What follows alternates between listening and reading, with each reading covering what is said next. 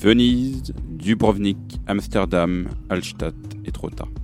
Tous ces lieux bien connus ont en commun une surfréquentation provoquée par le tourisme de masse. L'authenticité de ces villes est affectée et voit leur centre-ville se transformer peu à peu en parc à thème, redéfinissant les besoins en main-d'œuvre vers une économie presque exclusivement touristique. On parle d'espaces urbains, mais les espaces naturels subissent eux aussi une pression remarquable. Pression qui peut être plus difficilement absorbable, car quoique ces espaces sont de bien plus grande taille, envergure, leur équilibre est encore plus fragile.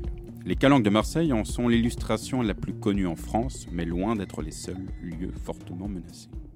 Bonjour, je vais vous parler du voyage de Descarré à Genève en 1923.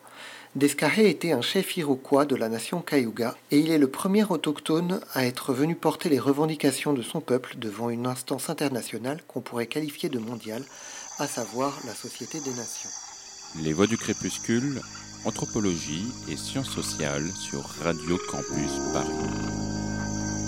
Les Voix du Crépuscule, vers une nouvelle gouvernance des espaces marins et littoraux, le cas de l'archipel guadeloupéen jeudi 2 novembre de 19h à 20h heure de Paris, de 14h à 15h heure de Pointe-à-Pitre sur Radio Campus Paris 93.9 FM, en DAB+, ou sur le site de Radio Campus Paris, avec Paco Gomé, Marie-Laure Cyprin et la chronique de Pascal sur les combats des peuples autochtones.